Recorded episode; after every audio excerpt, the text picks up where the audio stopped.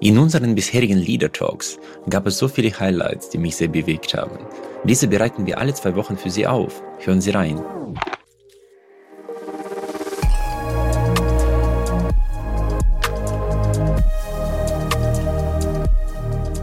Und dann, dann verändert sich nichts. Äh, ich habe erst Buch, in dem Buch ja auch dieses Beispiel erwähnt und habe es verglichen mit einem Fitnesstrainer, der dir ja auch nicht sagt, äh, du, pass auf, du machst jetzt mal zehn Tage hintereinander äh, äh, vier Stunden am Tag Sport, ja, genau. Und danach machst du die restlichen Brust. Äh, 300 äh, irgendwas Tage Ja, gar nichts mehr. Das, das wäre weder für das Wachstum der Muskulatur noch für die für den Stoffwechsel gut, sondern Sport ist ja nur dann sinnvoll, wenn wir ihn regelmäßig machen. Und so ist es natürlich bei dem Detox auch. Wir müssen im Alltag immer wieder Momente finden, wo wir mal äh, die Aufmerksamkeit auf uns richten oder den Fokus gewinnen und mal das Handy liegen lassen, um diese Räume zu nutzen. Aber eine Woche am Stück in den Wald zu fahren, sein Handy wegzusperren und zu glauben, dass man dann entgiftet wieder zurückkommt, ist natürlich eine hanebüchende Vorstellung. Ähm, Die Leute haben ein bisschen Angst vor langweilig. Das kann ich auch so, sogar von mir aus ableiten, weil man das Gefühl hat, Ja. dass man nicht nur etwas verpasst, sondern einfach unproduktiv ist. Ja, und wenn man in so einem Job wie ich, ist, der jetzt, sagen wir, deutlich überdurchschnittlich arbeitet, da hat man das Gefühl, etwas einfach nicht zu leisten im Leben. Ja? Ja, ja, das ist sicherlich ein Erbe der protestantischen Ethik, äh, die wir gelernt haben, als ähm, das Christentum das als erklärtes Ziel formulierte, um einen Platz äh, am, äh, neben dem lieben Gott zu haben. Ja, ne? Müßiggang Auf ist der zu Anfang. letztendlich nichts anderes als eine vieler Beschreibungen unserer Vorfahren, mit denen wir uns gegenseitig beigebracht haben. Nur wenn wir leisten, sind wir gut.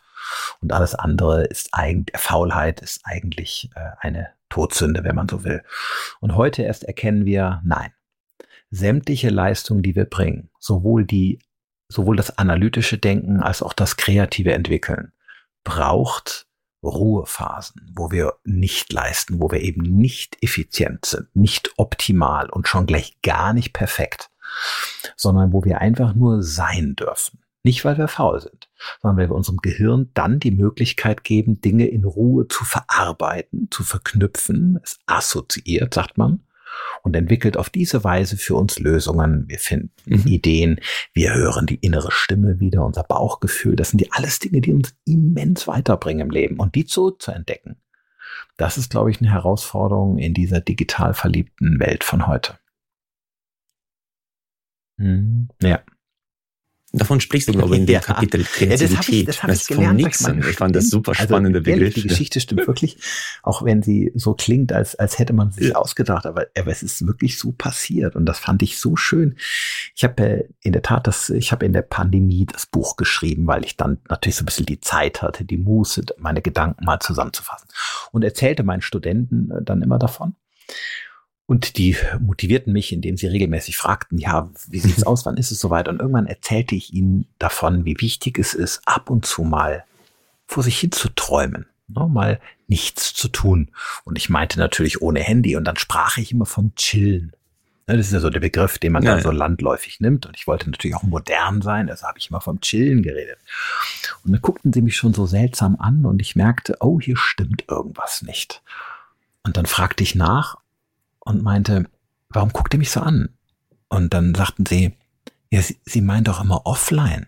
Sag ich, ja, chillen. Nee, Herr Busch meinte dann, chillen ist immer mit Handy. Und, und dann merkte ich, dass ich gar nicht den richtigen Begriff hatte. Chillen ist heute immer mit Handy, egal ob man auf der Couch liegt, in der Hängematte. Und dann geschieht noch weiter, dann fragte ich, ja, wie heißt denn dann der Begriff für das, was ich meine? Also ich meine natürlich offline. Chillen minus Handy sozusagen.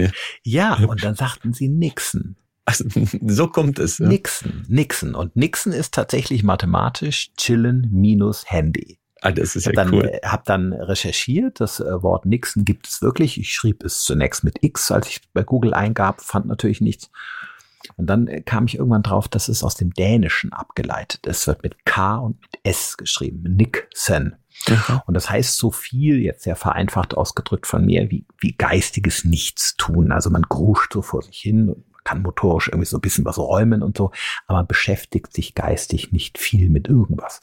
Und dieses geistige Nichtstun, dieses Nixen, das ist das, was ich meine. Aber wie wichtig das ist, das ist mir erst äh, bewusst geworden, als ich Ihr Buch gelesen hatte. Und ich habe mich jetzt wirklich gezwungen, auch wenn ich im Zug fahre, nicht permanent in Pausen aufs Handy zu schauen, sondern zu sagen, okay, ja, ich schaue jetzt aus dem Fenster, wie Sie das sagen. Ja. ja. Und, und, und ich, ich verspreche Ihnen auch, dass nicht bei jedem Blick durchs Fenster wird, wird Ihnen sofort irgendwie eine spektakuläre Idee kommen. Natürlich nicht, das kann man nicht versprechen. Aber wenn Sie am, wenn Sie das jetzt mal ein paar Tage machen und, und, und, und man am Ende des Tages sich hinsetzt und ein kurzes Feedback gibt, so was, vielleicht sogar aufschreibt, die Ideen, dann, dann wird man sehen, kommt man am Ende des Tages fast immer zu irgendwelchen guten Einfällen. Und diese Einfälle, die kommen einem nicht auf einer Telefonkonferenz. So, ja.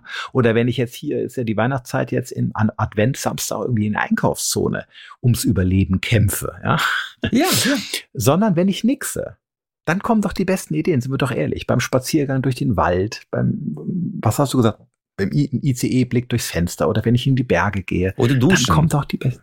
Dusche auch, ja. ja. Von mir aus auch das. Genau. Ja. Nee, das war für mich auch super spannend, weil du mir sozusagen das schlechte Gewissen genommen hast, nicht zu tun, ja, und das freut mich. Nicht zu verpassen. Das war für mich auch super spannend. Auch, ich glaube, man sagt ja auch, äh, wir schlafen eine Nacht drüber. Und das gibt's fast in jeder Sprache oder in jeder Kultur, diese Aussage, dass man dann nachts verarbeitet die Themen. Und deswegen kommt beim Duschen etwas ja, oh. genau. Das ist nämlich, das ist ein schöner Vergleich, den du nimmst. Da hast du völlig recht. Das Schlafen ist nämlich dem Nixen sehr ähnlich. Ja. Es ist ein sozusagen erzwungener äh, äh Kappen der Nabelschnur, mit die mit Informationen versorgt. Wir haben die Augen zu, wir hören nichts mehr. Wir, wir, unser Bewusstsein gleitet ab in die Innenwelt.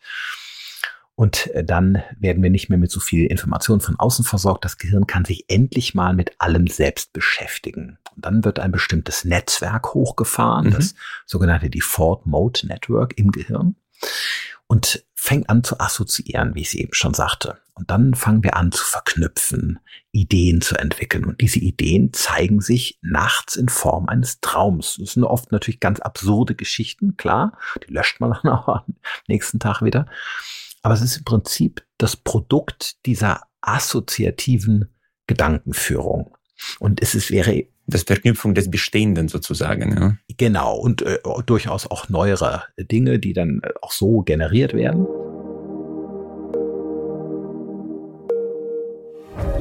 Da Sie diese Impulse bis zum Ende gehört haben, kann ich Ihnen auch den gesamten Leader Talk empfehlen. Den direkten Link dazu finden Sie in den Show Notes. Folgen Sie uns gerne, damit Sie auch in Zukunft keine Impulse verpassen. Ich freue mich sehr, dass Sie auch diese Folge bis zum Ende gehört haben. Wir investieren viele Ressourcen und Leidenschaft, um diesen Podcast möglich zu machen. Sie würden uns sehr helfen, wenn Sie dem Podcast folgen und vielleicht auch bewerten würden. Ich danke Ihnen im Voraus. Ich freue mich auf unser Wiederhören.